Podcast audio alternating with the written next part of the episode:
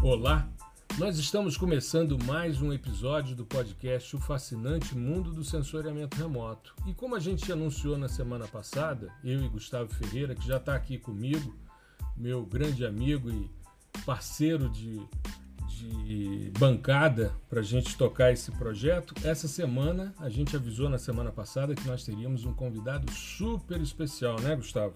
Exatamente. É, hoje, convidado especial, tema especial, né? Então vai ser uma conversa muito, muito bacana mesmo. Exato. E para mim é uma honra receber o professor Álvaro Crosta.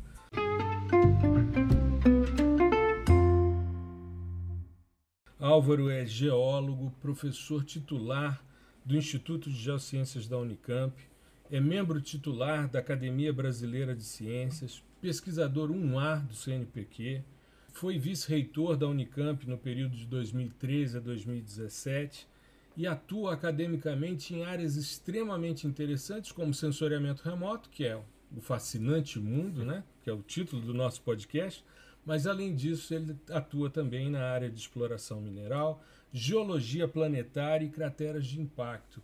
E a gente vai falar também né? Além da trajetória dele, a gente vai conversar sobre geologia planetária, que é algo extremamente interessante. Álvaro, é um prazer imenso tê-lo aqui conosco. Seja muito bem-vindo. A palavra está com você para você cumprimentar a nossa audiência para a gente começar o nosso bate-papo. Muito obrigado, Gustavo. Obrigado também ao Gustavo Ferreira. Eu agradeço imensamente esse convite, essa oportunidade da gente compartilhar um pouco aí do que fizemos e aprendemos ao longo de uma carreira que, para minha própria surpresa, esse ano já passou de quatro décadas Muito na área bom. de sensoriamento remoto. Isso, isso. É, eu estava vendo, você foi orientando o Gilberto, né? logo no início do processo. Amaral, isso mesmo. Exato. É muito interessante a gente poder render homenagens a essas pessoas que desbravaram. E você é um desbravador também, porque você é autor do primeiro livro de processamento digital de imagens em português. Você não sabe como você contribuiu para a gente. Quando a gente estava começando, eu falo disso porque eu estava no início do processo, nos anos 80, quando eu comecei a estudar sensoriamento remoto existia o livro do professor Crosta que a gente comprava na editora da Unicamp e até hoje eu tenho lá a primeira edição, né? E volta e meia releio porque ali tem coisas muito preciosas uma contribuição muito grande. Como é que foi a ideia de, de trazer esse tema para o português, Álvaro? Bom, essa ideia surgiu quando eu voltei do meu doutorado na Inglaterra, em 1990. Uhum. E mesmo em inglês não havia muita literatura nessa Exato. área. Eram meia dúzia de livros, se tanto, né, em inglês.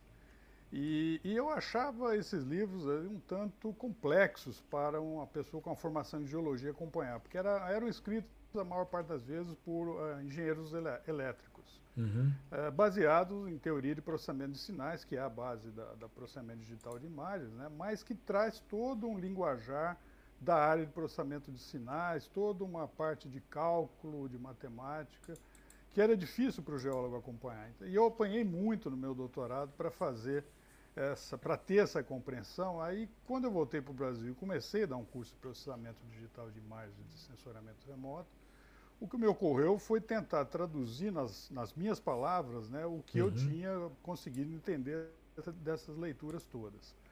É, e não tinha qualquer pretensão de ser um livro. Né? Na verdade, isso foi uma apostila que eu deixava naquela época. A gente tinha aquelas lojinhas de xerox né, nas universidades. Sim, sim. Aí você passava na lojinha de xerox e deixava ali uma cópia que eu tinha impresso na minha própria impressora, que era um, um grande avanço na época, porque eu trouxe da, da Inglaterra uma impressora laser, que aqui no Brasil era super novidade, né? Com certeza. E eu consegui comprar uma lá um pouco antes de vir embora. Aliás, eu imprimi minha tese lá com ela, né? Hum. A universidade não tinha essas facilidades nem lá nessa época. E aí eu trouxe para o Brasil e imprimi ali um original dessa apostila que eu escrevia praticamente semana a semana, no, no começo de 1990. Deixava no xerox, os alunos copiavam.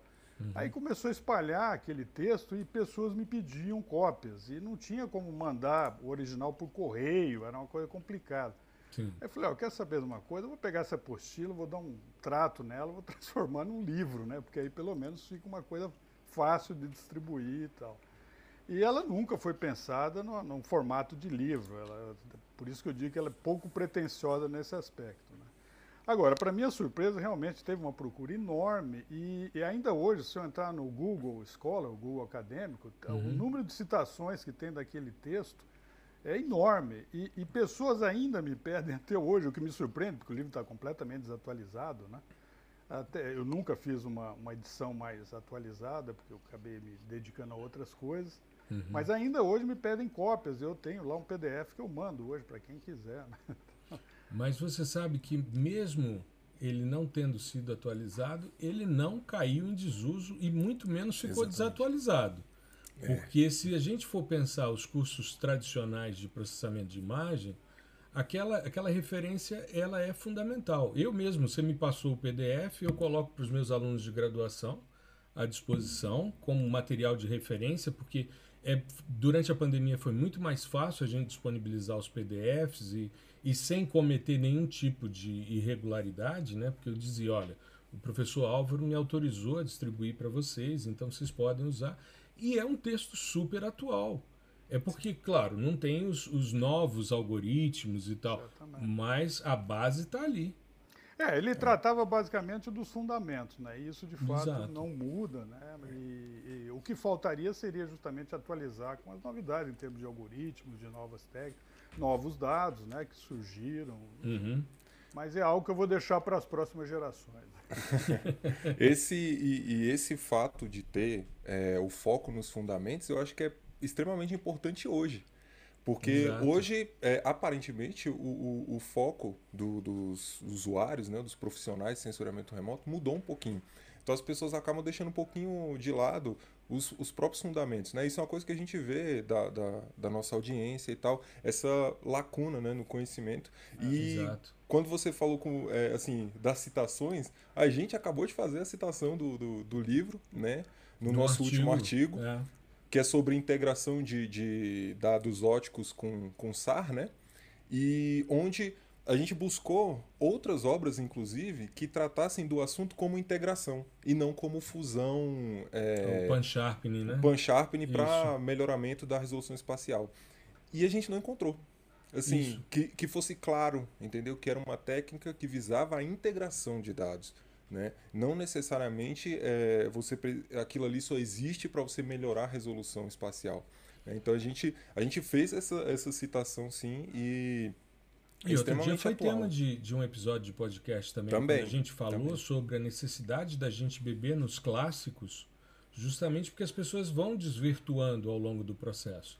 Então hoje, quando se fala de, por exemplo, essa transformação RGB e HS, não se fala em outra coisa que não seja pan sharpening. Né?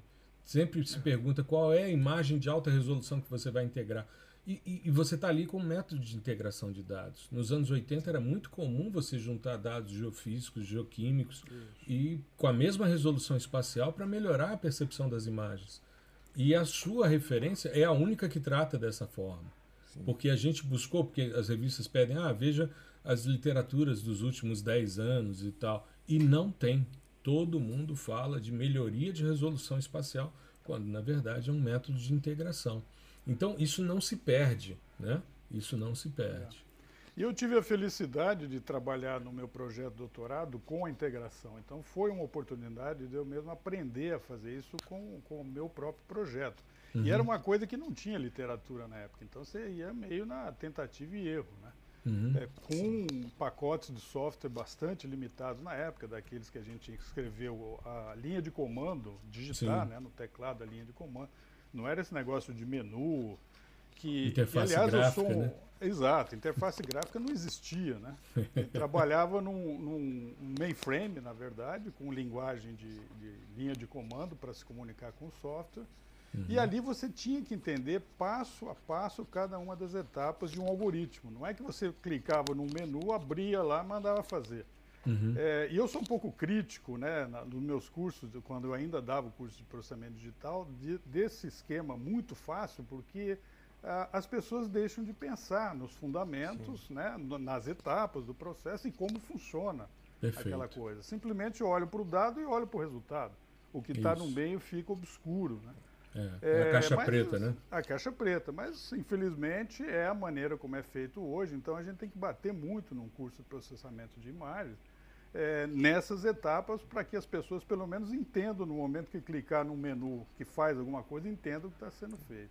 É, esse, esse pensamento é exatamente o pensamento que a gente tem aqui quando vai fazer alguma live, é, alguma masterclass, é, algo do tipo. Principalmente quando entra um pouquinho mais na minha área, que é de programação, que é fazer o, o, o estudante ali, a pessoa entender o passo a passo daquele algoritmo. Bom, vamos escrever esse negócio aqui um passinho de cada vez para você entender é, não só o, o, como o método funciona, mas como que você tira esse método do paper, né, do, do, do, artigo, e coloca ele no seu código ali, e como que ele funciona no ambiente computacional. Então a gente sempre tenta ter esse cuidado de passar os fundamentos, esse passo a passo, para não deixar a pessoa com, com essa lacuna, sabe? E, é, e, e, e, que é muito comum hoje. É igual você falou, a pessoa, ah, eu quero fazer um. que seja um pan sharpening. Né? Qual botão que eu aperto? É, uhum. É, nem mal sabe que existem N algoritmos ali que pra podem fazer, fazer aquele, a, a, aquele processo, né? E cada um com as suas particularidades e não conhece as particularidades, as nuances do algoritmo. Né? Isso é, é muito é muito visível hoje, né? Então, tanto uh, no, no, assim, falando mais da minha experiência, que eu tenho essa vivência do lado acadêmico e do, do, do lado do mercado também, né?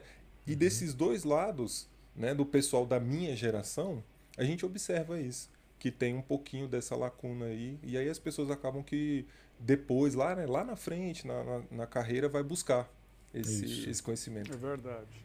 É. eu acho muito bom que vocês façam essa abordagem, porque não é o que a gente vê, pelo menos não na área de aplicação. Né? Na área de uhum. desenvolvimento de software, obviamente, é diferente, mas na área de aplicação, e aí se inclui a geologia e outras uh, disciplinas, né? as pessoas estão deixando de fato de, de pensar no que estão fazendo. E a primeira algoritmo de pan-sharpening que ele pega é o que vai, ele vai usar, independente de ter vantagem e desvantagem sobre outras técnicas, por exemplo, para fazer pan-sharpening. Né? Exato, exato. Álvaro, e como é que você se aproximou do sensoriamento remoto? Me conta um pouquinho da sua trajetória, como é que... Porque na geologia, é, é isso nos anos 80 a gente começa a ver né, os laboratórios de sensoriamento remoto surgindo nas universidades e tal. Mas é, você é um pouco antes né, em termos de formação. Como é que você se aproximou do sensoriamento remoto? É, bom, aí como sempre tem a influência de um professor, né, de um mestre. Isso. No meu caso foi o, o, professor Gilberto Amaral, que tinha sido meu professor na graduação na USP uhum. e foi o pioneiro do sensoriamento remoto aplicado à geologia no Brasil. Né?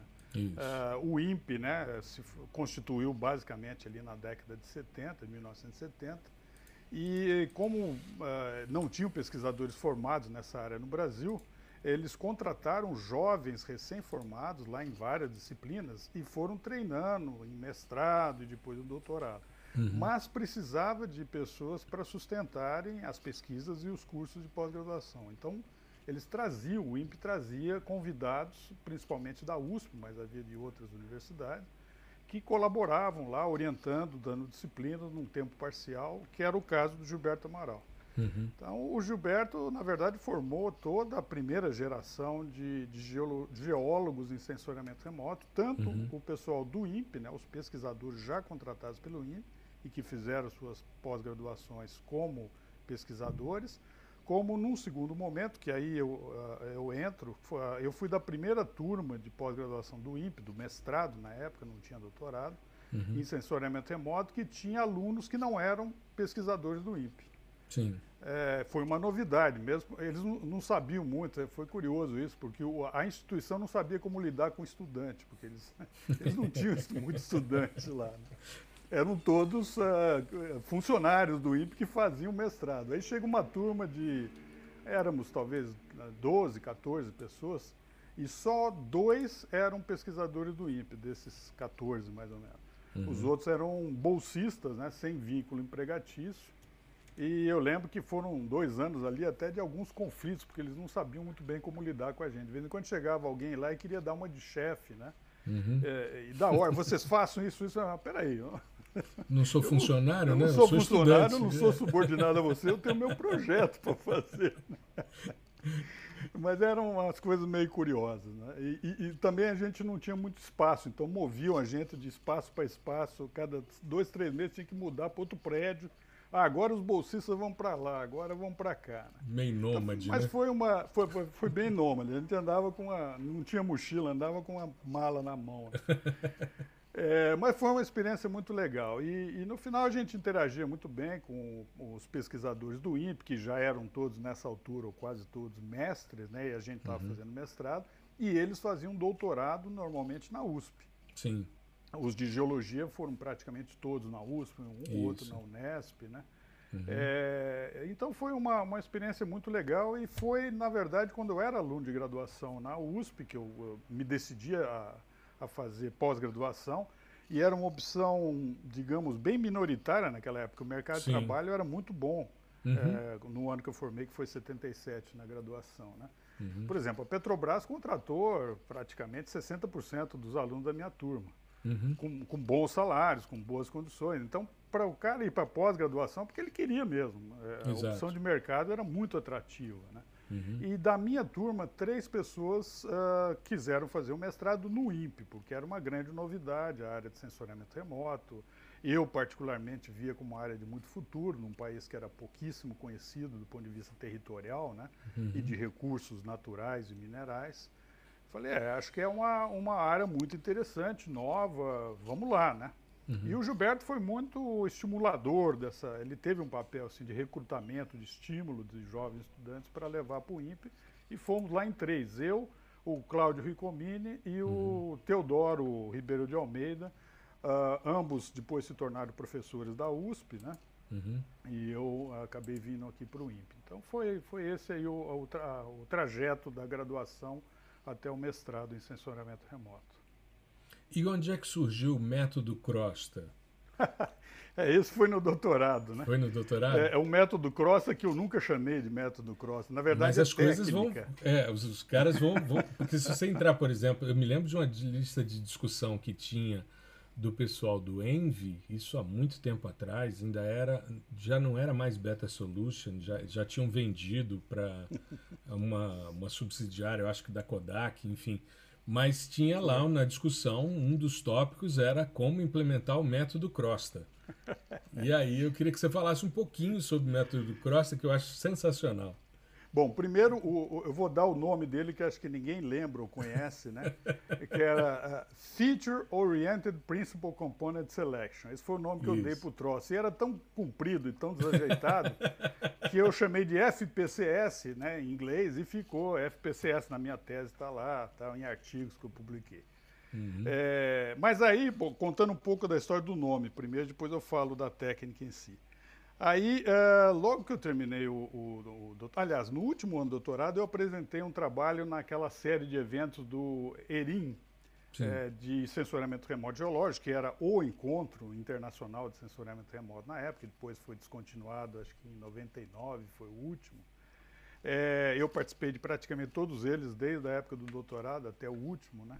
E eu apresentei uh, o resultado da, da, do meu doutorado como um pôster é, e o pôster foi premiado como o melhor do, do Congresso. Uhum. E acabou ficando um pouco conhecido por conta disso, né?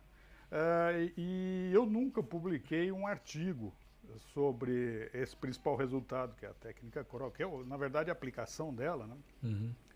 Para uh, ah, realçar a resposta espectral dos gossans uh, mineralizados em níquel aqui do depósito de Outu, no sudoeste de Minas, que depois virou uma, na época era uma, um prospecto, depois virou uma mina, está em explotação até hoje, agora está subterrânea, já foi a céu aberto. E aqui é, é, eram um, um corpos sulfetados dentro de um, de um, fragmento de Greenstone Belt que formavam uns segmentos de Gossan, né, de chapéu de ferro em superfície. E isso tudo era coberto por plantação de café ali no sudeste de Minas. Então era um troço difícil de enxergar esse óxido de ferro, que era uma concentração alta, Uhum. E a técnica crossa serviu, na verdade, para realçar e, e, deixar isso bastante evidente, coisa que não, em qualquer outro método que se aplicasse ali não ficaria tão, tão visível. Né? Uhum. É, bom, mas aí esse trabalho ficou conhecido. Na época era comum a gente fazer trabalhos completos em congresso, então ele tem Sim. 12 páginas. É um artigo, tem 12 páginas. Perfeito. Era publicado um volume. Esse volume, obviamente, não circulava muito, era impresso, né? Uhum. Mas aquilo ficou conhecido e uma pessoa na Inglaterra viu e achou a ideia interessante, uhum. que foi o William Laughlin. William Laughlin era um pesquisador do equivalente ao INPE lá da Inglaterra, uh, mas na época ele estava atuando como consultor para uma empresa de mineração em Nevada, nos Estados Unidos, e eles tinham lá um interesse em fazer uma, uma análise é, mais abrangente de uma área que eles já tinham uma mina operando de ouro, né? Uhum. É, usando sensoriamento remoto. E o, o Leflin pegou essa técnica e deu uma adaptada nela. Eu tinha desenvolvido para óxido de ferro, ele fez uma adaptação que ele subdividiu o conjunto de bandas do Landsat TM em dois um voltado para a detecção de óxido de ferro, de, de, de, corpos sulfetados oxidados que estariam em superfície, e outro para as hidroxilas, ou argila uhum. minerais ligada à alteração hidrotermal. O que para ouro é fantástico. Né? E onde havia coincidência das assinaturas espectrais desses dois conjuntos de minerais, que era o máximo que o Landsat permitia é, diferenciar devido à restrição da, da resolução espectral, né? Uhum. É, eles descobriram uma, uma nova mina na, na, área dessa, dessa empresa de mineração lá em Nevada, a Roberts Mountain. Né? E uhum. ele publicou numa revista que era muito uh, conhecida na época, na, inclusive na área de aplicações, hoje é mais na área de algoritmos, é a Photogrammetric Engineering and Remote, remote Sensing, Sensing. Uhum. da American Society of Photogrammetry and Remote Sensing. Ele publicou e ele deu o nome de técnica Crosta. Sim. Apesar dele ter modificado o que eu tinha feito. Né? Entendi. Pô, é... deu, deu os créditos, né? Isso é bom. Pois é. Então ele, ele acabou. Eu, depois eu conheci, fiquei amigo. Infelizmente ele morreu relativamente jovem, né? Mas uhum. ficamos muito amigos. Era um irlandês muito divertido. Os congressos do Erin que tinha, a gente sempre saía para beber. Ele fazia questão de me deixar completamente bêbado. Né? Como bom, bom irlandês. Sim, é, sim, né? sim. E, mas foi muito divertido. E foi uma relação interessante porque ele falou: ah, você inventou um nome muito complicado para esse negócio então eu chamei de técnica Crossa, Crossa Technique. Até hoje, se a gente fizer uma busca no Google por Crossa Technique, vai aparecer um monte de referências. Exato, é. Graças ao Billy Leffley. É. é. que legal. Outro dia eu estava dando aula para geologia, de processamento de imagem, e o menino virou e disse: professor, quando é que o senhor vai explicar o método Crosta? Eu falei, ah, a gente vai, vai organizar isso. Aí fizemos uma aula específica para mostrar o funcionamento. Ele disse, ah, eu já tinha lido e tal. Eu falei, ah, legal. Então não podia deixar de perguntar, né? É, e, inclusive, eu até esqueci de, de mencionar lá no, no início do episódio que quando nós fizemos a live sobre principais componentes principais, né, com, com programação e tal, todas as nossas figurinhas ali para mostrar, né? A gente fez uma, uma parte mais teórica ali. Todas as figurinhas foram retiradas do livro, né?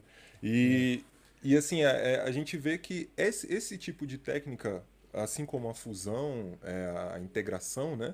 Elas são bem utilizadas, bastante utilizadas por, pelo pessoal da geologia, né? Eu falo, até o meu, meu orientador, ele é geólogo, né? E ele uhum. utilizava muito da integração com, com dados geoquímicos. E assim como a, é, componentes principais também, o pessoal da geologia utiliza muito. E a gente vê muito isso na, na obra, né? Que é esse, o, o, detalhamento dessas, dessas técnicas ele é gigante no, no livro. E a gente consegue identificar ali o passo a passo bem bonitinho. E é. a gente fez questão de colocar as figurinhas lá, eu recortei, deixei tudo bonitinho pro pessoal. Falei, ó, aqui tá no, no livro do professor Crosta.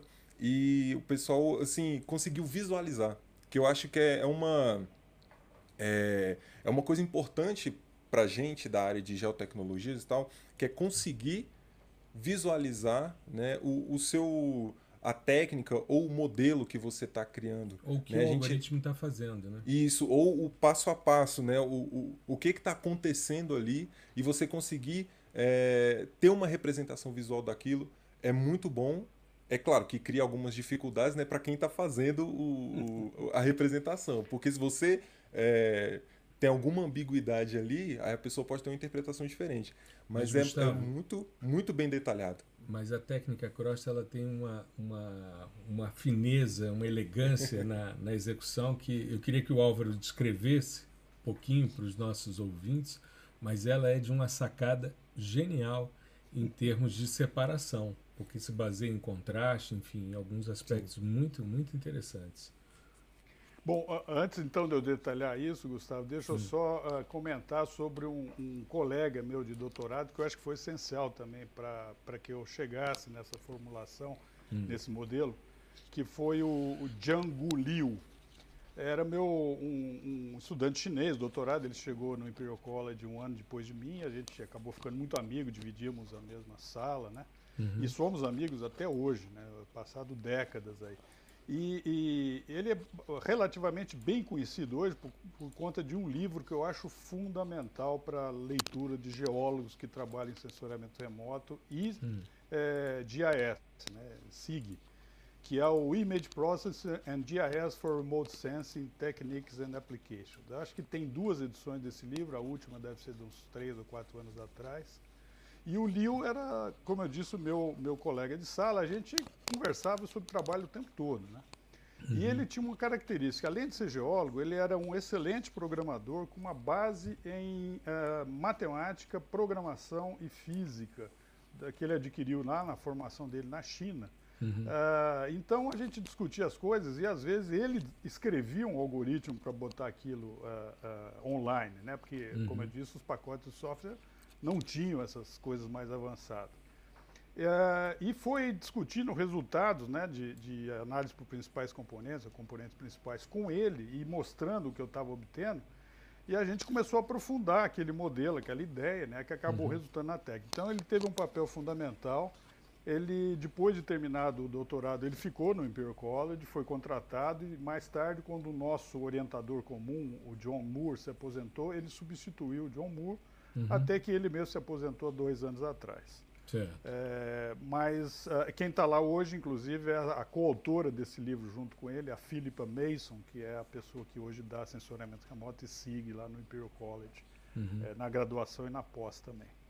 É, então, eu acho que esse crédito deve ser dado porque é, teve, deve muito a essas discussões que eu tinha ali diuturnamente com, com o Lio, uh, essa, uh, essa formulação. Bom, voltando à técnica, eu acho que o grande pulo do gato ali foi tentar entender a, a relação entre o que se via na imagem uhum. e a matriz de autovetores. Né? Uh, eu acho que isso foi a originalidade, acho que ninguém tinha feito isso Uhum. E na, é, no meu concurso de professor titular aqui na Unicamp, né, o professor Landim, da Unesp, foi da Sim. banca. O Landim é o, o, o, pai dos métodos quantitativos em geologia aqui no Brasil. Isso. E o Landim falou: olha, eu vou te fazer uma pergunta que eu sou curioso há muito tempo. Como é que você foi usar principais componentes fazendo exatamente o inverso do que todo mundo faz? Exato. Por quê? Porque todo mundo pega análise de principais componentes e usa as primeiras principais componentes, porque uhum. elas concentram a maior parte da informação. Exato. 90 e X% dependendo da sua da os seus dados estão né? nas duas ou três primeiras componentes. Uhum. E eu justamente usava as últimas, aquela que tem uma fração da informação. Uhum. Eu falei, olha, foi, uh, teve muito a ver com tentativa e erro, obviamente, né? Um, Sim. O, o, método que os geólogos empregam muito, né, empírico, é, mas teve a ver também com as discussões com o Liu, né, para tentar entender uh, essa relação entre a matriz de autovetores e o resultado final nas imagens. Então eu demonstrei que era previsível que aquela informação uh, direcionada uh, para o óxido de ferro dos meus Gossans lá, estaria nas últimas e não nas primeiras principais componentes. Uhum. É, é, demonstrável isso numericamente e, e tudo mais. Né? Eu acho que essa foi a grande sacada. E o, a dificuldade que eu vejo das pessoas que me perguntam, aliás, semana passada mesmo eu recebi um, um contato de um estudante árabe que está uhum. fazendo o doutorado dele, queria aplicar a técnica e estava apanhando. Né? Uhum. É, eu acho que as pessoas apanham justamente na hora de ler aquela matriz e entender a relação dela com as assinaturas espectrais e com o resultado que vai aparecer na imagem, se o pixel vai ser claro, se vai ser escuro uhum. e tudo mais. Né? Então, é, eu acho que essa aí é, é, é onde reside aí a, a, a, essência dessa técnica. Exato. Não, eu acho sensacional, eu acho muito interessante a, a maneira como, como foi pensado e realmente tem uma elegância muito grande na técnica. Mas eu queria avançar um pouquinho porque agora a coisa vai para geologia planetária. Eu me lembro quando. Bom, a gente está gravando o nosso episódio no dia em que foram divulgadas as primeiras imagens de calibração do James Webb. Agora parece que dia 12 de julho, agora 12, vão ser divulgadas as primeiras imagens científicas, né? Às 11h30, horário de Brasília. Olha aí. Fiquem ligados. Exato. E eu tenho acompanhado muito dessas discussões nas divulgações científicas que o Álvaro tem feito, principalmente no Facebook, que é uma plataforma hoje.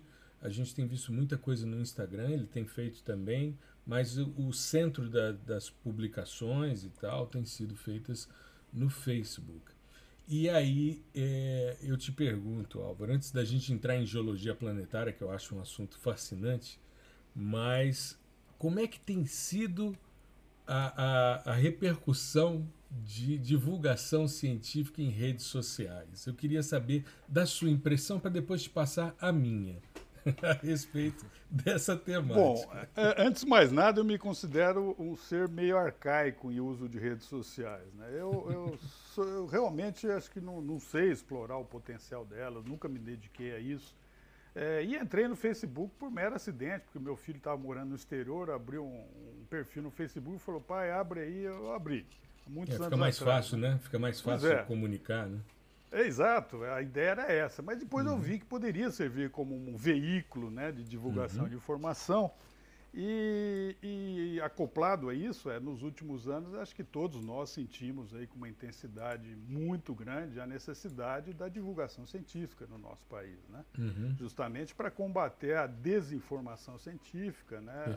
a, a anticiência, a pseudociência, uhum. e tudo mais de horrível que graçou aí nos últimos anos no, no nosso país.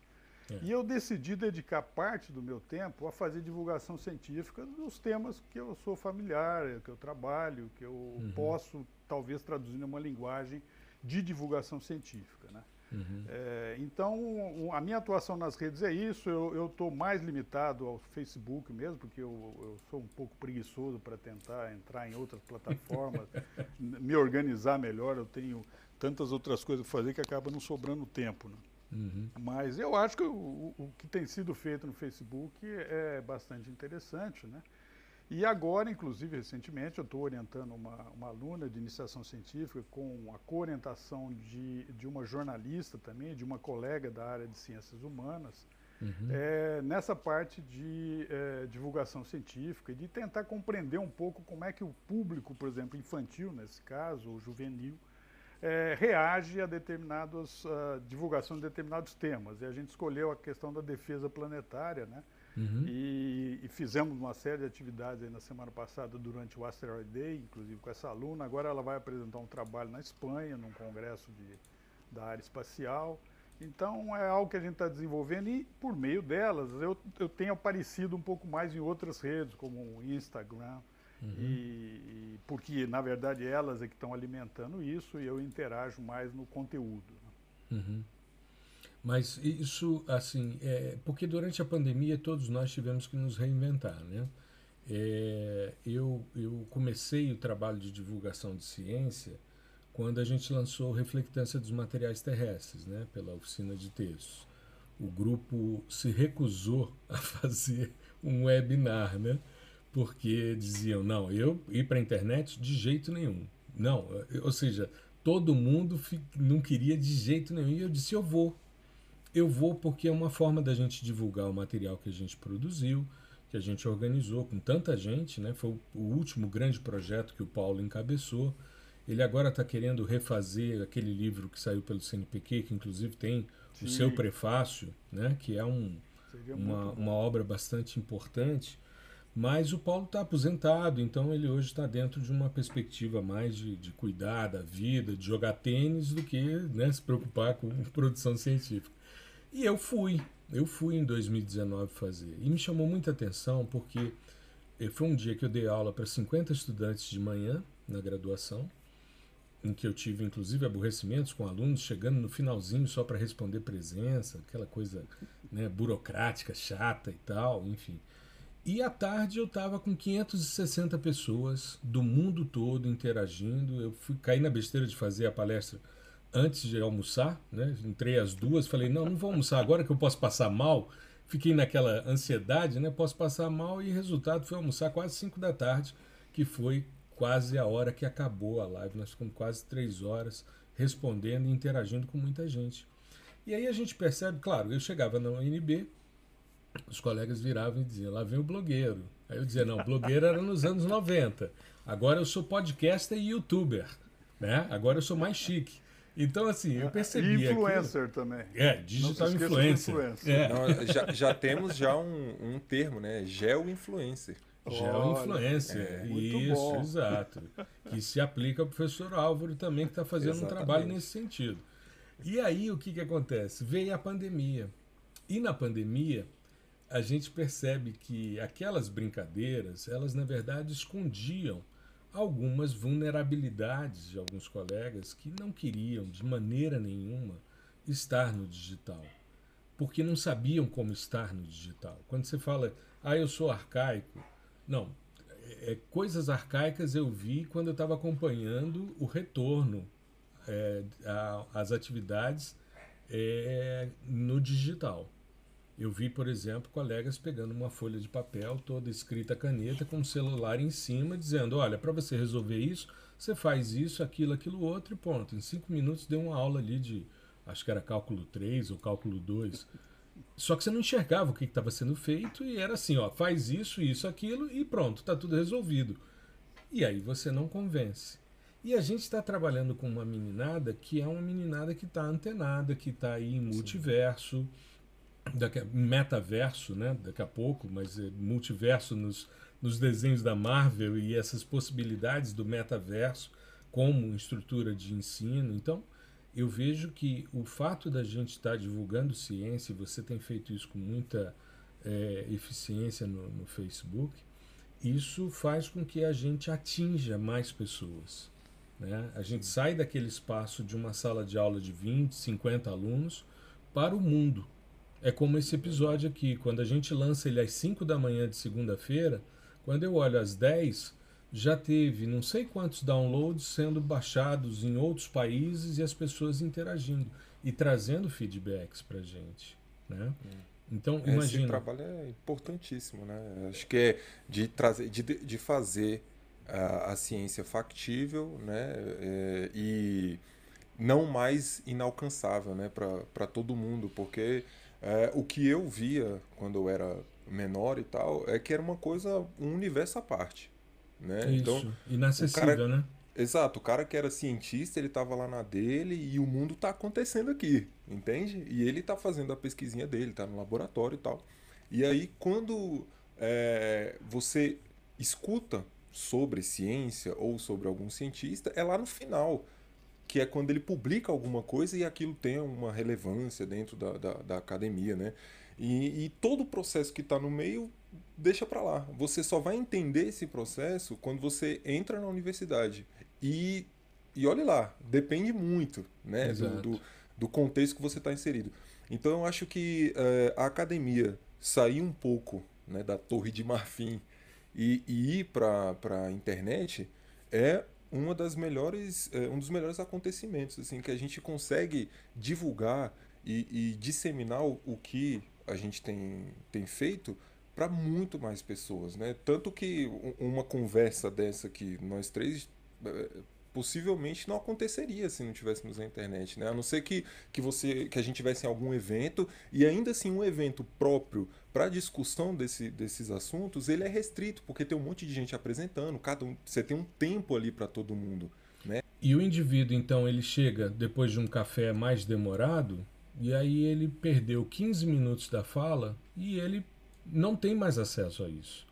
Enquanto que no digital ele pode voltar e assistir quantas vezes ele quiser. Ou seja, você não perde aula, você não perde conteúdo, você assiste quando você pode. E eu acho isso um, um, um avanço.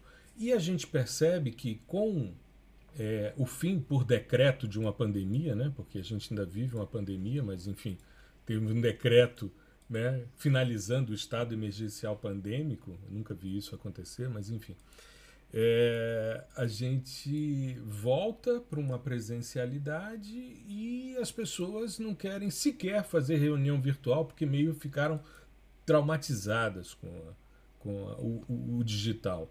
Eu acho que as pessoas poderiam aproveitar o que teve de bom e manter. Né? Tive um aluno agora que tem um problema, uma doença autoimune, enfim, e ela, na primeira semana de aula, pegou Covid por causa do convívio, né? salas de aula sem refrigeração, com pouca ventilação, muita gente sem máscara porque não é mais obrigatório. E aí a menina adoeceu, só que ela já tem uma doença e isso potencializou o problema dela. Eu disse a ela: fique tranquila, estão aqui os links das aulas do semestre passado, são os mesmos temas, você assista, está no meu canal no YouTube, como link não listado. Então a gente tem que se reinventar e não achar, não, isso foi apenas um momento de exceção na pandemia. Não, isso é a modernidade. E esses meninos que estão aí tendo aula com a gente, eles vivem isso e é muito mais atrativo. E é como você salientou, Álvaro, o fato da gente ter hoje essa desinformação, essa contraciência o tempo todo, quando a gente vê uma pessoa que é membro da Academia Brasileira de Ciências falando em rede social, você dá crédito. Porque não é apenas um entusiasta pelo tema, não, é alguém que tem lastro, é alguém que tem um currículo, que construiu uma história na academia e que saiu desses muros e está popularizando as questões. Eu acho fundamental isso. E queria, inclusive, te parabenizar pela iniciativa, porque é, eu acho que é obrigado. fundamental. Mas eu acho que vocês tocaram num, num assunto muito importantíssimo. É, de fato, no passado havia um fosso né, entre a academia e, a, e o, o grande público e a gente não tinha muitos meios para isso. Eu lembro que o diálogo com o jornalista era difícil, porque não, não existia um jornalista especializado em ciência, isso é algo muito recente aqui no Brasil. Uhum. É, o, o, contato direto era difícil, a gente eventualmente era convidado para dar uma palestra numa escola, mas se atingia ali um público muito limitado. Uhum. Então não tinha realmente canal, né, ou canais para isso. Hoje é o contrário, a gente tem todos os canais do mundo para chegar nesse público, como você disse, Gustavo. Uhum. É um público que nasceu na era digital, nasceu na, na mídia social. Então eles sabem, eles usam, isso é parte do, do, do dia a dia, eles provavelmente não sabem viver sem. Né? Uhum. É, para nós é, pode ser diferente, para eles não. Então a gente tem de fato que se apropriar des, desses canais, uhum. ocupá-los com a boa informação, com a boa divulgação científica, justamente para evitar que pessoas mal intencionadas o façam com a desinformação, com a anticiência e com toda a porcaria que a gente vê hoje uh, espalhada de uma forma irresponsável, até mesmo criminosa em alguns casos, né, pelas uhum. redes sociais. Eu acho que a gente tem que aumentar a nossa presença, então pessoas da academia têm que se conscientizar que é fundamental daqui para frente a gente fazer essa atuação em redes sociais na, na área de divulgação científica. E digo mais, é, é, eu aprendi no exterior que os grandes projetos científicos, eles obrigatoriamente têm que incorporar um componente de divulgação, que é o que eles chamam de outreach. Né? Uhum. Então, vocês pedir hoje para um órgão financiador dos Estados Unidos, né, National Science Foundation, você tem que deixar no seu orçamento um dinheiro para fazer isso, inclusive com profissionais contratados, com jornalistas científicos e tudo mais. Uhum. É, a gente participou, eu participei de um projeto aqui há poucos anos atrás, né, na, na cratera de Colônia, na Grande São Paulo, que é uma cratera meteorítica ainda não comprovada, uhum. é, que justamente para fazer uma perfuração ali, mas uma perfuração que não chegou na, no, na profundidade que a gente precisaria para comprovar a origem dela por impacto. Mas serviu para estudar paleoclima, né? porque é, uhum. aquilo ali é um repositório de dados de paleoclima fenomenal. E esse dinheiro foi, foi bancado por uma fundação ligada a um banco francês. Uhum. O banco francês mandou um jornalista francês para acompanhar todo o trabalho que foi feito, inclusive in situ, a perfuração, para fazer a comunicação com as comunidades, inclusive a região que tem tribos guaranis, tem reserva eh, indígenas guaranis ali. Então a gente trouxe esse pessoal para ver, para explicar o que, que, é. Isso tudo era obrigatório e tinha gente pago pela, uhum pelo, pelo fundo lá, pelo, enfim, a dotação que foi dada ao projeto para fazer isso. Esse jornalista francês, por sua vez, contratou um jornalista científico brasileiro, porque ele não falava português, então os dois trabalharam em conjunto durante dois meses Uhum. É, eu fiquei admirado quando eu vi aquilo, isso foi em 2017. É, eu fiquei admirado, eu falei, é isso que a gente tem que estar tá fazendo. Né? Infelizmente uhum. aqui a gente não tem essa facilidade de enfiar num projeto toda uma parte, contratar pessoas, isso é mais complicado. Mas a gente mesmo pode fazer um pouco isso e usar, como eu estou usando, essa colaboração com o pessoal de jornalismo científico. Aqui na Unicamp tem um curso né, uhum. de pós-graduação em jornalismo científico, então tem bastante gente, tem estudantes, tem mestrandos, doutorandos aqui. É, é, eu tenho procurado interagir com eles nesse sentido para justamente prover esse lado aí da comunicação. Né? Exato. E a gente tem hoje, inclusive, a cobrança junto, por exemplo, à, à CAPES, né, quando a gente vai preencher os relatórios de pós-graduação, como é que está sendo divulgado? Como é que está sendo, como é que você chega à comunidade com seus resultados? Eu me recordo nos últimos dois anos de pandemia, eu coloquei no Lattes todas as lives que eu participei e eu não recusei nenhuma. De todas que eu fui convidado, eu participei de todas. Foram 25 no primeiro ano, mais 25 no segundo ano, 2020 e 2021. Fora as que eu produzi, porque a gente produzia, eu e Gustavo, toda semana a gente fazia uma live de processamento é, no canal no YouTube, né? Então, essas eu coloquei como uma atividade de fluxo contínuo, mas todas as que eu participei eu coloquei. E isso foi utilizado na avaliação dos programas de pós-graduação que eu estou vinculado, né? justamente porque isso é extremamente positivo, né? você divulgar o que você está fazendo, nem que seja é, eu fiz palestras de como divulgar ciência em redes sociais, por exemplo. Né? Como fazer podcast, como criar um canal no YouTube. Teve palestra nesse sentido. Teve oficinas que foram criadas nesse sentido para que os colegas começassem a se apropriar desse tipo de, de, de instrumento e que é extremamente válido. Né? A gente chega a muito mais pessoas. A gente fez um evento sobre detecção de mudanças para desmatamento na Amazônia e deu 1.500 pessoas por dia. Foram três dias de evento. Né? Então, quando é que você junta 1.500 pessoas? No Simpósio Brasileiro de Sensoriamento Remoto. Nos no, bons tempos, nos hoje bons tá tempos. Difícil. É, porque hoje em dia você tem que deixar o rim, né, para poder participar do evento. Né? Só a passagem aérea vai o salário do mês. Exato. Aí vem a inscrição, aí você tem que fazer um monte de ginástica, ser sócio da CELPER, publicar artigo, entregar um rim, né? Enfim, esse tipo de coisa, senão você não consegue participar. Mas 1.500 pessoas. Teve um amigo que fez um evento essa semana, horário de pico da, da live do cara, 1.500 pessoas, 4.900 pessoas vendo construção de mapas na internet. Isso é muito legal.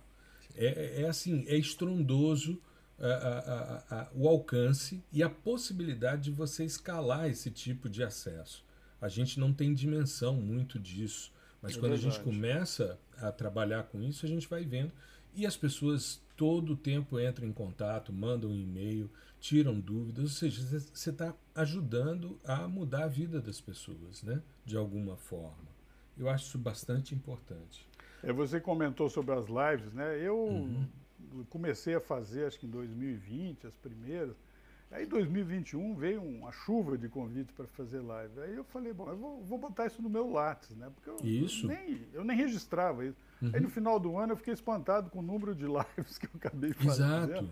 Ao longo do ano. O ano passado foi. Esse ano até diminuiu um pouco, mas o ano passado uhum. foi um pico, né? De, Exato. De lives.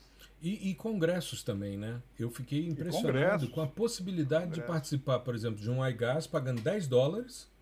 Eu paguei 100 para fazer uma oficina, mas é, eu paguei 110 dólares para participar de um iGas que estava acontecendo, que seria né, na Ásia, eu acho, e foi logo no início. E assim, um fim de semana em casa, assistindo webinários, e, enfim, muito legal. E é curioso que, mesmo com o fim da pandemia, a maioria dos grandes eventos internacionais se tornou híbrido. Né? Então você Sim. tem a opção uhum.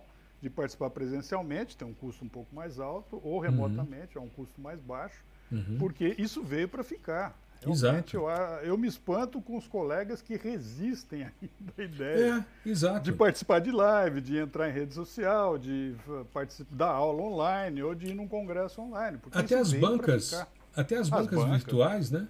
Isso, é, isso... Aqui, aqui, na Unicamp é, é, veio, veio uma normativa recente dizendo que não, agora as bancas têm que ser todas presenciais porque a universidade está atuando presencialmente. Esse eu é olhei aquilo e falei, né? ah, peraí, né? Durou um mês. Sentido, né? Durou um mês, mudaram. Agora é o seguinte: só o orientador e o candidato tem que estar presencialmente. e os membros da banca, se forem da instituição, uh, uh, sugere-se que eles estejam presencialmente. Se forem certo. de fora, não. Pois é, porque a gente tinha muita dificuldade de trazer, com os parcos recursos que estão sendo claro, disponibilizados hoje, claro. você trazer, por exemplo, uma pessoa do exterior para participar de uma banca. É, é em quantas bancas você deve ter ido? Eu fui, por exemplo, Sim. em Belém do Pará, onde você perde dois, três dias para ir, para voltar, para ficar três horas, quatro horas numa banca. Um Exato. custo altíssimo, né? Exato. Não tem mais sentido isso. Não. Né? Perdeu a gente totalmente. montou uma sala de videoconferência antes da pandemia. Ela, inclusive, ficou pronta antes da pandemia e não chegou a ser utilizada porque nós começamos o semestre e na primeira semana suspendeu-se o calendário por causa da pandemia. Mas eu me recordo, eu fiz a, a primeira, dentro do IG, eu fui a primeira dissertação que defendeu-se no período pandêmico. A, a pró-reitora, né, que, que era inclusive do nosso instituto, que você conhece, a Dalene. A Dalene. Isso. A Dalene me procurou e disse, Gustavo, como é que a gente vai fazer? Eu falei, a Dalene, eu vou fazer o seguinte, eu vou mandar um link do Zoom, porque a primeira coisa que eu fiz quando começou a pandemia foi assinar o Zoom, porque a universidade queria que eu desse aula de processamento de imagens com um software que a imagem ficava horrível. Eu falei, não, deixa, é um processo de uberização da, da educação, deixa, eu vou pagar o Zoom, eu vou pagar a internet de alta velocidade, deixa comigo. Comprei uma câmera de alta definição, vamos nessa, tá tudo certo, por minha conta. E eu disse a ela, fique tranquila, vai ficar gravada. Ela disse, mas você tem que estar presente. Eu falei, eu não posso, eu sou grupo de risco. Eu não posso estar presente. A gente estava num momento da pandemia que eu, eu não sabia se eu saísse à porta e desse bom dia ao meu vizinho, se eu ou ele sobreviveríamos. É, é, o nível de, de incompreensão e de, de angústia que a gente viveu naquele início foi muito grande.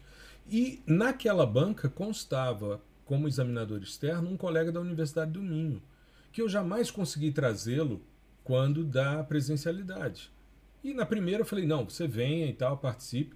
Juntei quatro pessoas, foi uma banca muito tranquila, gravei, até hoje eu tenho guardado o arquivo do vídeo e disse qualquer problema, você me solicita o vídeo, está tudo registrado. Eu só não gravei a deliberação da banca, que foi uma, uma estratégia para que isso não ficasse público, mas o resto está tudo guardado. E está tudo certo. E aí a gente foi aprendendo essas questões, porque é muito mais fácil. É, é, eu, antes da pandemia, eu já estava optando, se fosse muito distante, eu dizia, eu só vou se for na véspera para poder dormir, porque se eu for de manhã cedo participar da banca e voltar, eu fico uma semana estrupiado. Eu já não tenho mais idade para ficar né, num batidão desse. Ou como, por exemplo, eu participei de uma banca em, em no sul, com Waterloo, ali em Santa Maria. Santa Maria, você chega em Porto Alegre e você faz uma viagem de, quatro horas de carro. Quatro eu já horas. fiz isso. Pois é, isso é inconcebível. Então eu disse a ele, aí ele me convidou para a banca, eu disse, claro, virtual, tô dentro, sem nenhum problema. Participei da banca, terminou, me levantei, tomei meu café, estava em casa, né? Como agora. Então é muito mais tranquilo. E a gente aproveita. Com a vantagem isso. de participar da banca de short e chinelo. Ah, não tenha dúvida. Sim, sim. Não tenha dúvida. Com a camisa social, camisa short social. e chinelo. Com certeza. Muito bom. Mas, Aura, eu queria que você comentasse um pouquinho sobre esses trabalhos de geologia planetária que você tem conduzido.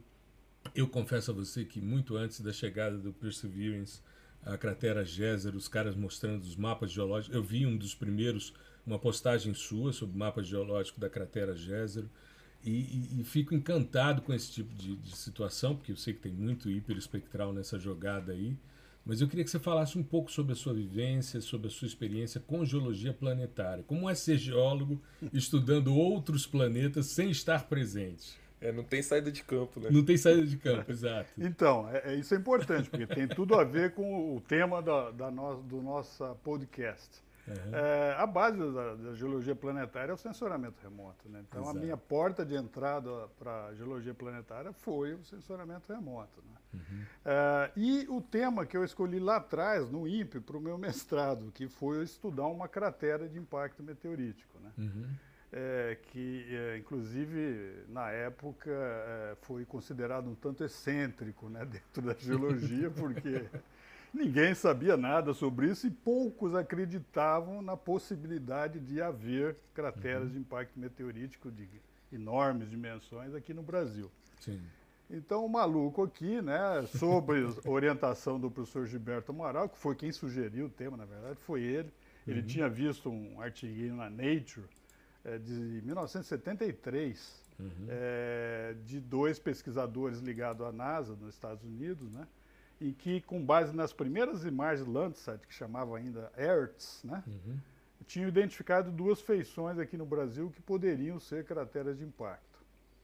E eles tinham vindo ao Brasil, contataram alguém da Petrobras, um colega geólogo da Petrobras, que depois eu vim a conhecer, uhum. e foram tentar ir para o campo. Conseguiram chegar em uma delas, que é entre Mato Grosso e Goiás, né, e não conseguiram chegar na segunda, que é no que é hoje o Tocantins, era Goiás naquela época, uhum. É, bem lá no norte.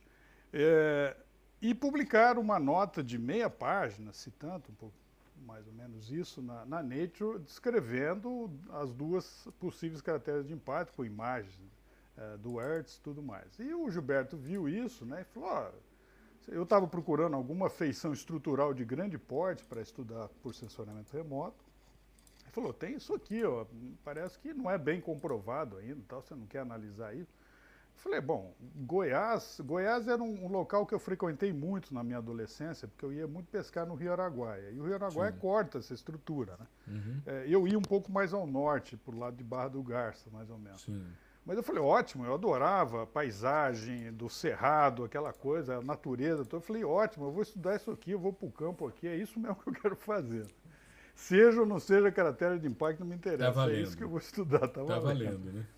E aí lá fui eu e com isso eu comecei a entrar na geologia planetária, porque uma das feições mais importantes na, na, na superfície dos planetas, para a evolução dos planetas, são as crateras de impacto, são os processos de impacto, na verdade. Né? Uhum. E então foi essa aí a entrada. Bom, é, eu na verdade derivei um pouco, porque depois do mestrado eu vim para a Unicamp, fui trabalhar na área de mineração, depois vim para a Unicamp. E entrei mais na área de geologia econômica, sempre usando o sensoriamento remoto.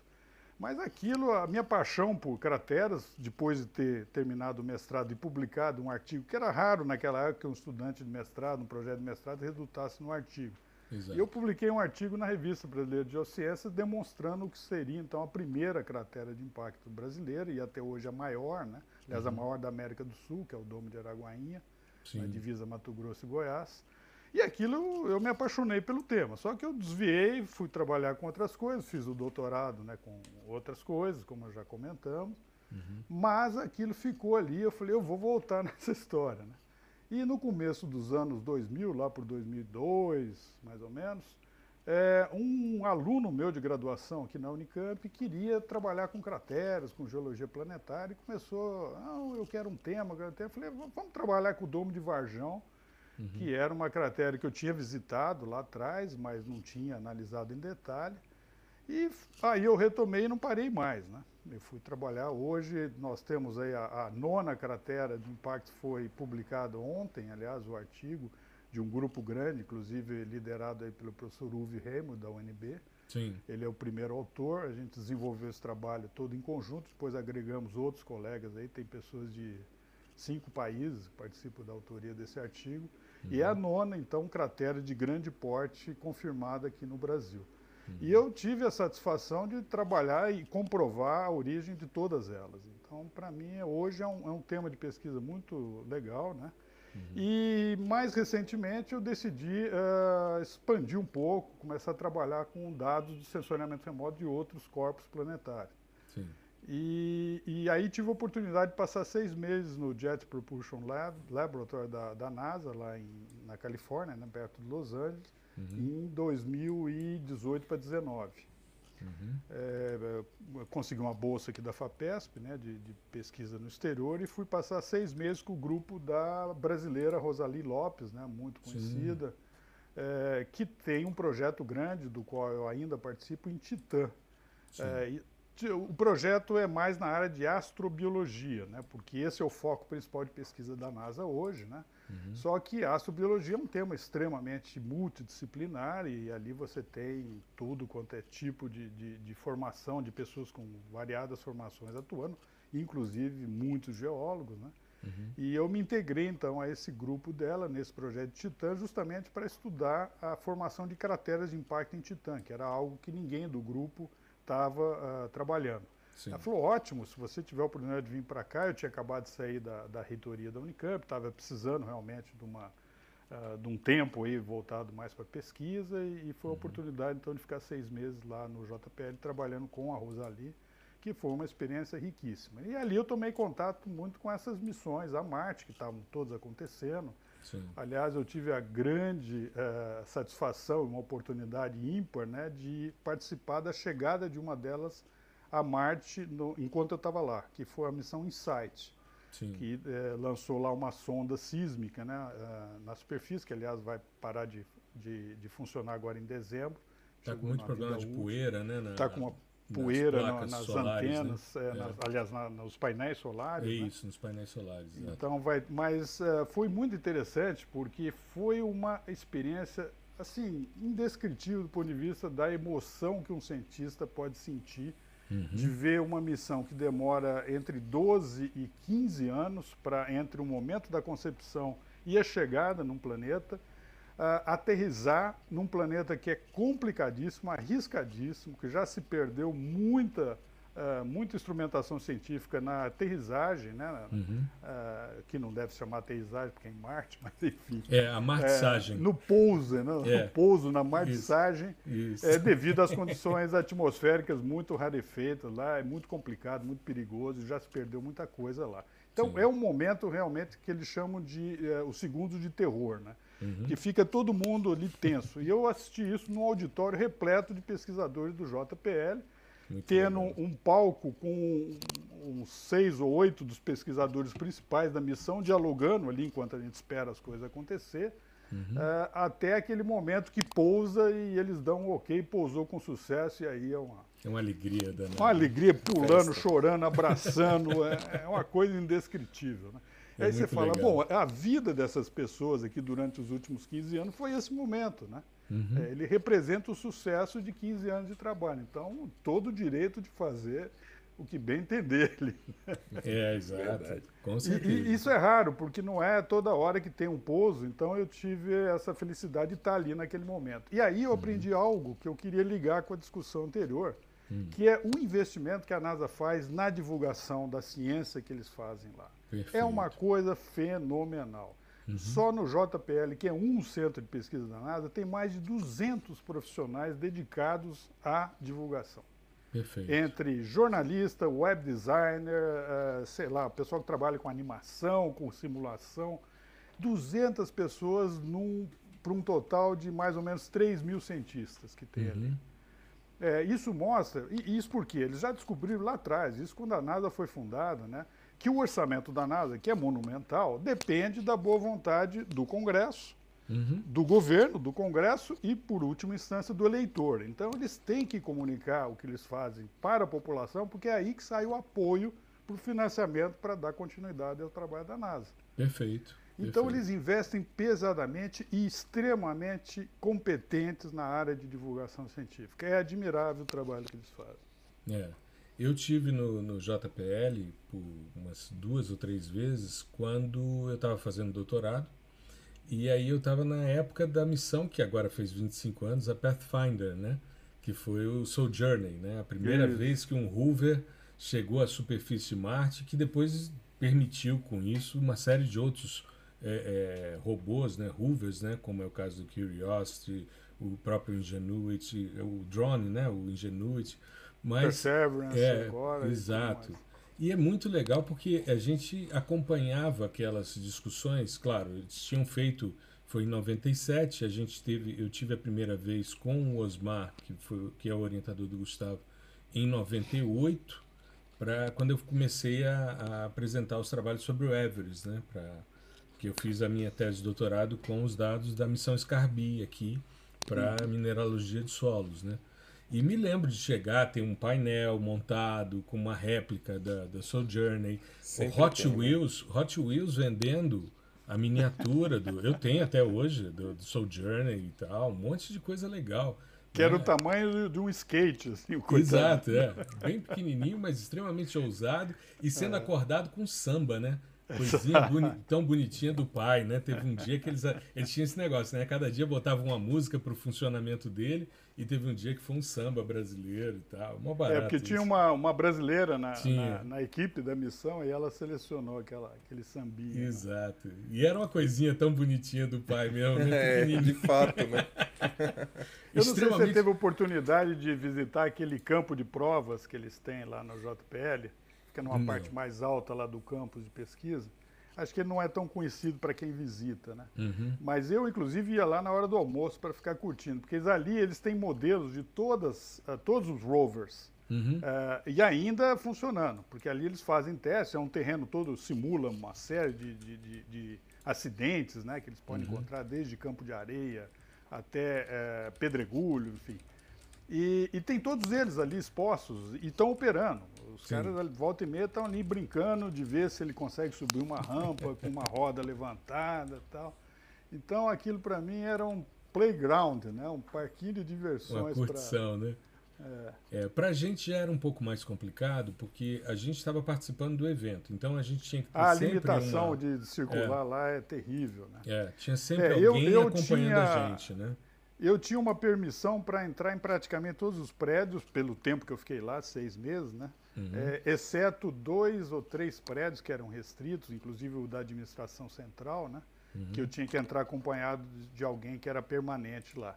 É, mas para conseguir essa permissão, para ficar seis meses lá, eu lembro que eu tive que fazer, passei por um monte de níveis de teste de segurança, fazer provas online sobre cybersecurity, Uhum. Diabo não é nada simples entrar. Tanto é que o pessoal do, do JPL, quando faz um congresso hoje em dia, eles fazem no campus da Caltech. Isso. Porque isso. aí não tem restrição nenhuma. É. E... Naquela época, como a gente teve o 11 de setembro, né, hum. teve um dos eventos foi o 11 de setembro, durante esse período, porque eu terminei em 2001, eu terminei em fevereiro de 2001. Foi em setembro né, que ocorreu o ataque às Torres Gêmeas. Mas eles depois passaram a fazer em hotel fora do campus, inclusive da Caltech. E era, eu me lembro, em 99, 99 ou 2001, não me lembro agora qual foi o ano.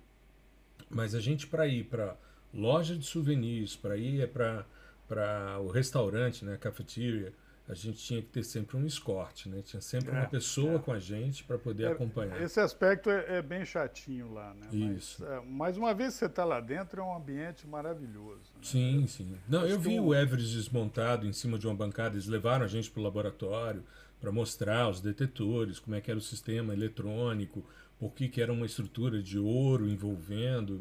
Mas é, assim o tempo todo as pessoas ali, mão para trás e uma pessoa do seu lado, era quase um você tinha quase um babysitter ali cuidando de você. Então, eu tive todo. essa experiência em 95, porque eu fiquei um ano lá em Nevada, né, e, trabalhando com o Everest. Uhum. E aí eu fui passar uma temporada lá com o Rob Green.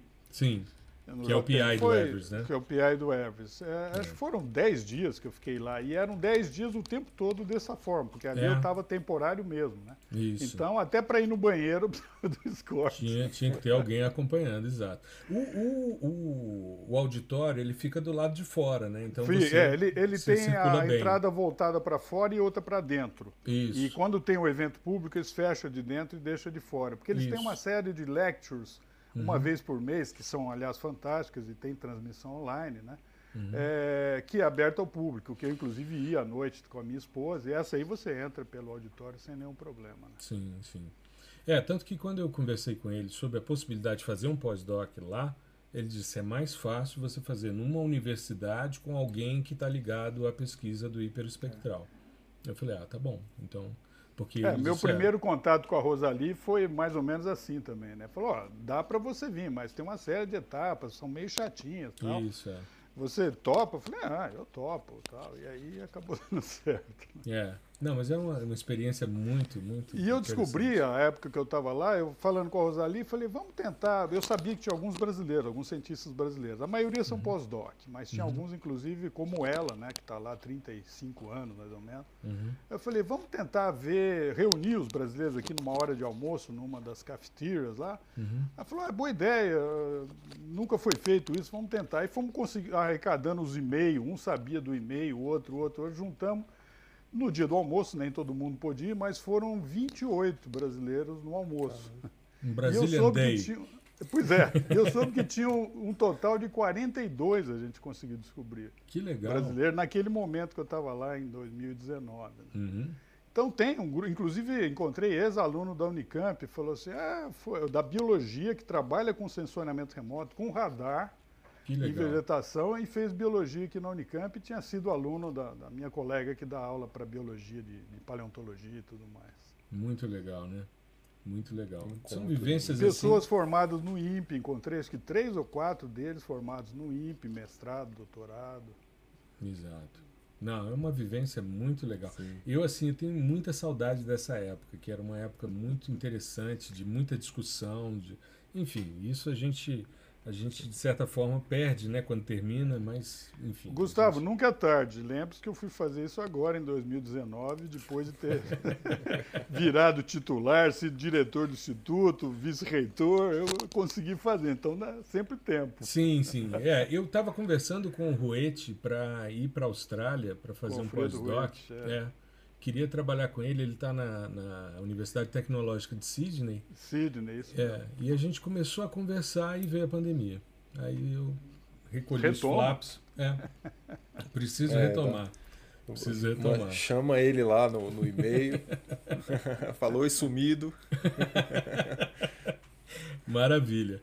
Álvaro, para a gente fechar o nosso episódio, eu queria saber quais são as perspectivas futuras do professor Álvaro Cross. O que, que ele está pensando, quais são os projetos, aquilo que pode ser divulgado, né? O que não pode, fica em stand-by. Tudo, tudo pode ser divulgado, não tem Maravilha. nada secreto. Né? Então, nós estamos uh, refinando mais a questão da modelagem de cratera em Titã, né? Uh, uhum é, o grande foco dessa pesquisa, do meu ponto de vista, é o seguinte: é demonstrar a viabilidade da comunicação entre um oceano subterrâneo, né, na verdade, um, um oceano uh, que está recoberto por uma crosta gelada que tem de 80 a 100 quilômetros de espessura. Uh, por quê? No oceano você tem, além da água né, e de sais e tudo mais, você tem temperatura favorável ao desenvolvimento de vida. Sim. E na superfície de Titã não tem. Uhum. Por outro lado, o que, que tem na superfície de Titã uh, em abundância? Uh, compostos orgânicos. Titã é um lugar que tem um ciclo hidrológico de metano. Então, metano lá funciona como a água aqui na Terra. Tem lagos. Corre, né, faz, tem lagos, tem rios, tem, enfim, erosão por uh, metano e tudo mais. Deposição, erosão. Todo uhum. o ciclo hidrológico completo de, com metano. E metano é apenas o componente majoritário, mas já se conhece uma quantidade enorme de compostos orgânicos presentes ali na superfície. Uhum. É, então ali você tem os, os uh, constituintes uh, primordiais para a formação de vida. Uhum. Mas não tem temperatura e não tem muita água na superfície, tem embaixo. Então você Perfeito. precisa comunicar esses dois mundos. E um mecanismo de comunicação que eu estou investigando são as crateras de impacto. Que aí uhum. você tem a ruptura né, e a possibilidade de colocar em contato, ainda que seja por um tempo é, relativamente curto do ponto de vista geológico, mas suficiente para o desenvolvimento de vida, porque aí você vai ter calor também devido à liberação de energia térmica do impacto. Uhum. Aquilo fica residualmente até milhões de anos, dependendo da, do tamanho. E eu estudei a maior cratera de Titã, que tem mais de 400 quilômetros de diâmetro, que é Minerva. Né? Uhum. Uh, e ali a gente demonstrou, através de modelagem numérica, né, de, da, do processo de formação, que é viável essa comunicação. Uhum. Existe uma missão para Titã, a Dragonfly, para 2035, né, que é um, um rover, uh, um, um, helicóptero, um drone, na verdade, é, que é um laboratório, como um rover desse que a gente tem em Marte, só que voa e pode se deslocar de lugar para lugar em Titã e ele vai visitar alguns locais que a gente está tentando identificar como os melhores locais para encontrar evidências atualmente, obviamente, congeladas, né, já que a temperatura retorna ao normal, mas evidências de, uh, de vida na forma de bactérias que possam ter se desenvolvido lá. Uhum. Então, esse aí é um, é um, projeto aí de longo prazo, né?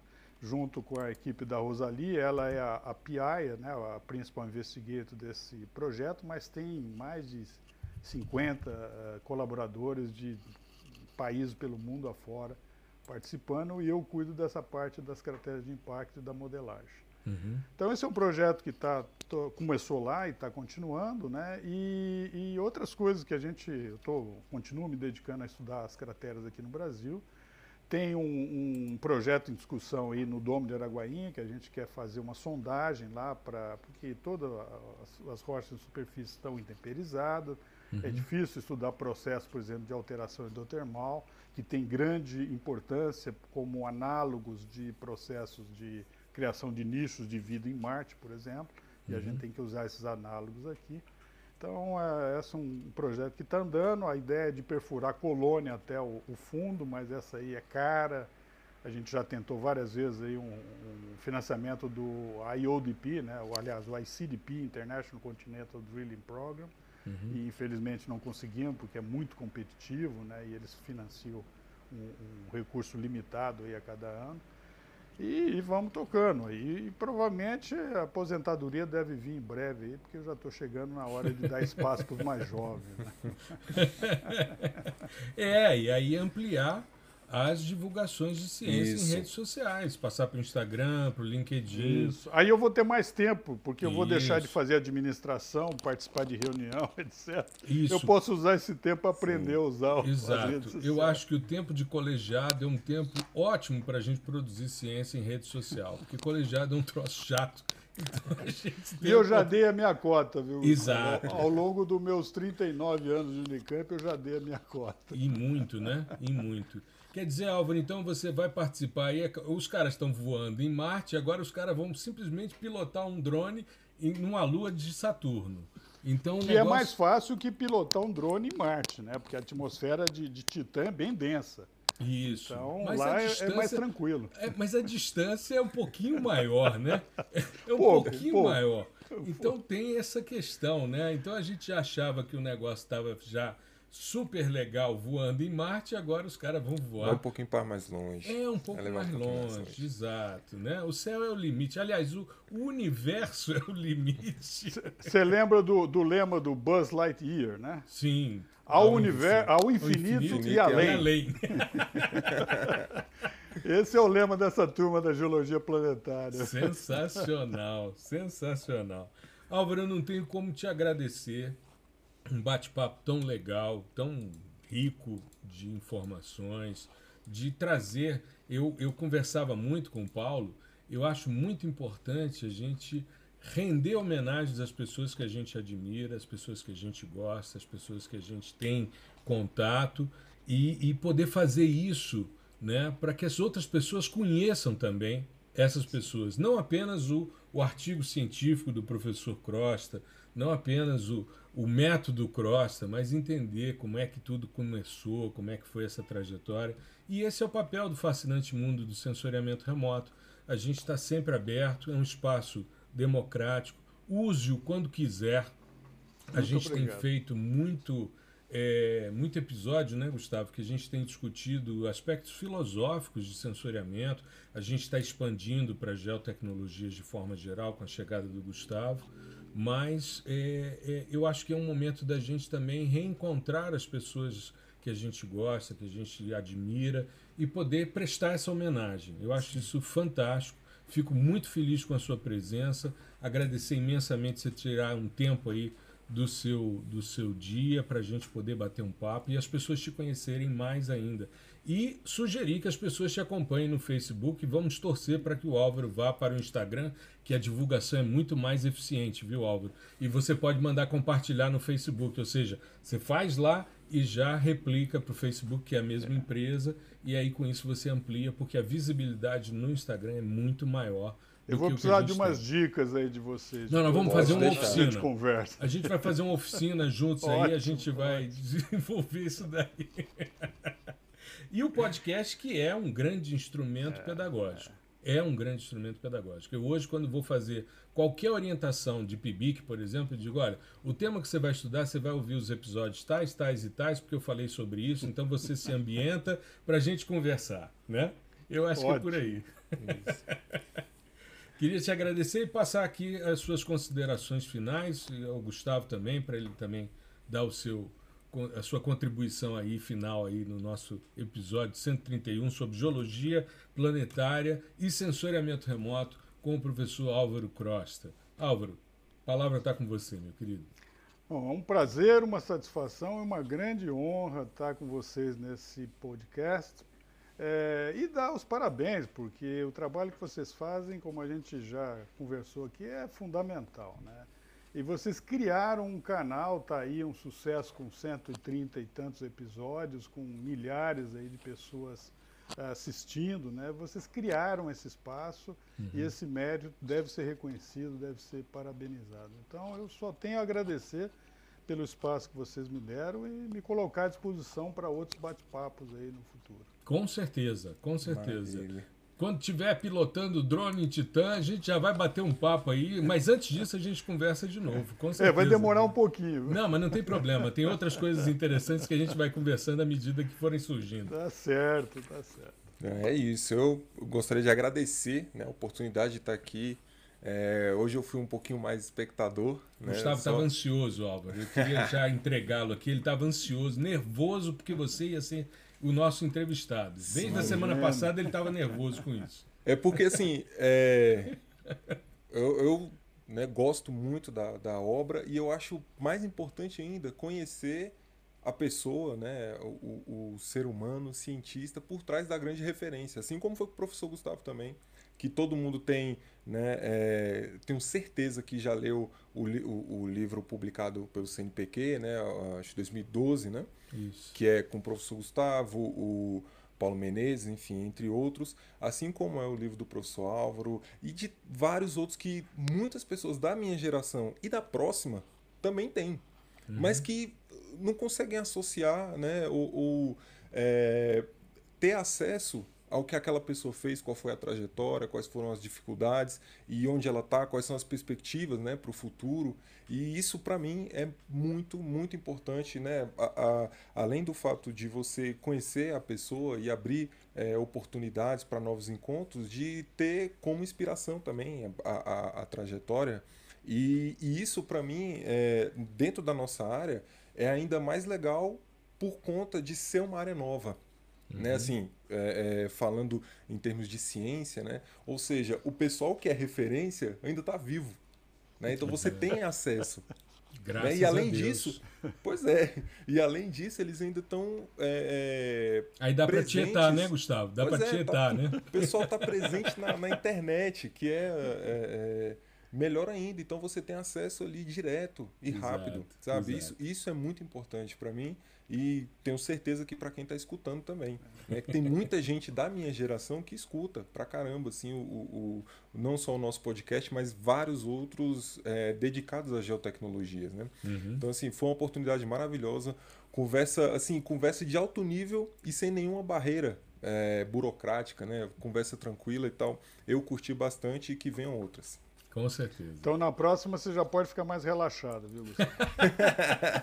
Exato. beleza, beleza.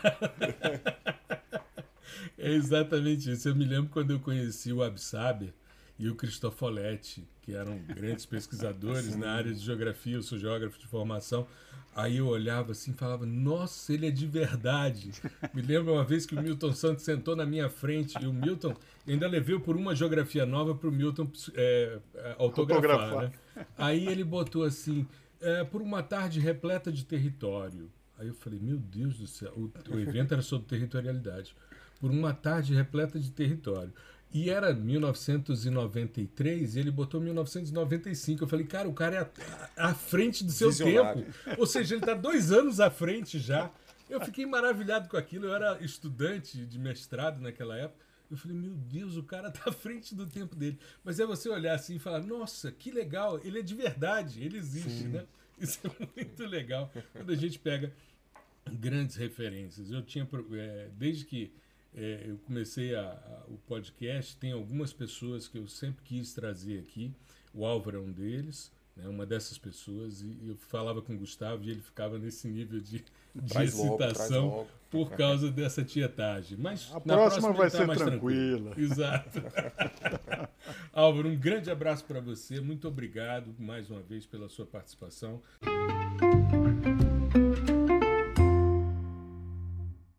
Gustavo, obrigado também pela, pelo bate-papo aí, sempre muito legal ter você aqui comigo, conduzindo essa proposta, para a gente ter fôlego, né? A gente precisa de gente jovem para ajudar também. Apesar da gente ser jovem há mais tempo, né, Álvaro? A gente vai juntando essa meninada para dar suporte para a gente produzir esse tipo de situação. Uma boa semana a todos, fiquem bem, se cuidem, um grande abraço. Um abraço. Um abraço.